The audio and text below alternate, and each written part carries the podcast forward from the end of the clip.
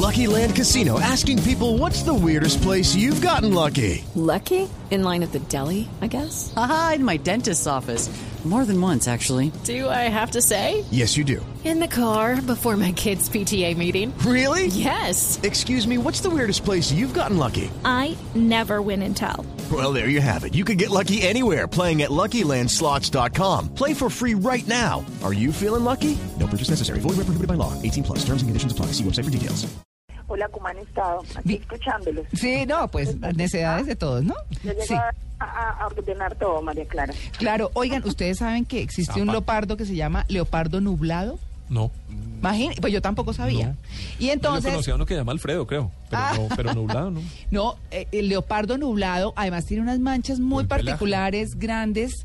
Sí, mm, digamos, unas nubes, exacto. se llama así, sí, pero con unas nubes como raras, pero sí, digamos que las manchas son grandotas, es, es muy lindo y empezó a mm, parecer, a aparecer en las redes una información que decía que había desaparecido. Después alguien desmintió. Entonces hablamos con María Lourdes y dijimos, bueno, hablemos de este leopardo que no es tan conocido y si desapareció o no, María Lourdes.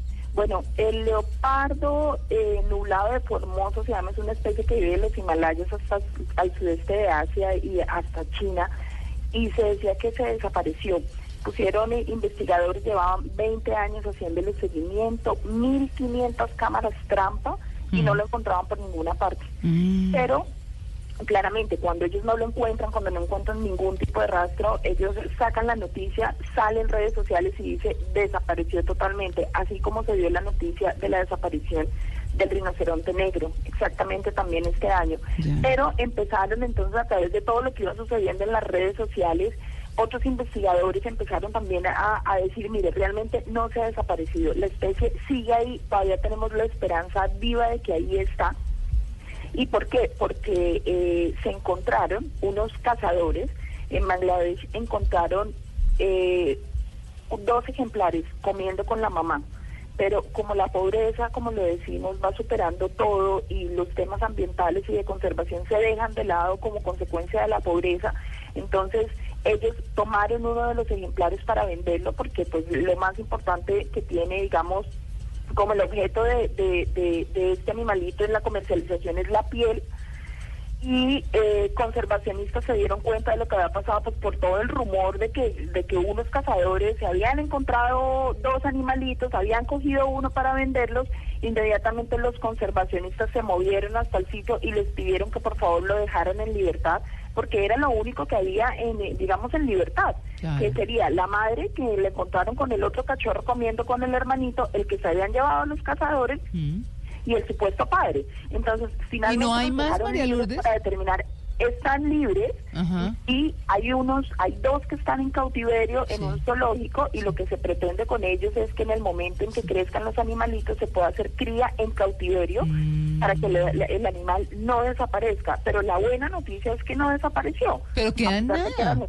O sea, ¿Ah? el registro es que quedan que esos cinco animales y no más. No, no, no, no, no, hay mucho más de, de eso, María Clara. Lo que pasa es que eh, los científicos se mueven por lo que van encontrando en, en la vida silvestre y claramente cuando un animal es llevado al límite, como este leopardo que estaba en peligro crítico de extinción, eh, ellos declaran que desapareció.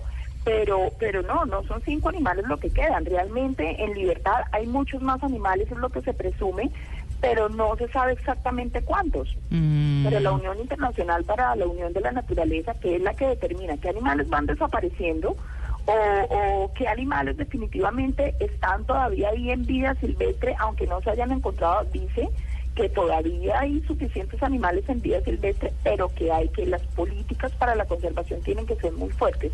Pero lo que le digo es donde hay tanta pobreza y donde la gente va al límite. Mire, por ejemplo, lo que pasó con el rinoceronte negro. Mm. Quedaba uno Hmm. eh, declarado por la Unión Internacional eh, para la Naturaleza y los cazadores entraron al parque ayudados por los guardabosques y cazaron el último que quedaba, o sea, por 80 dólares.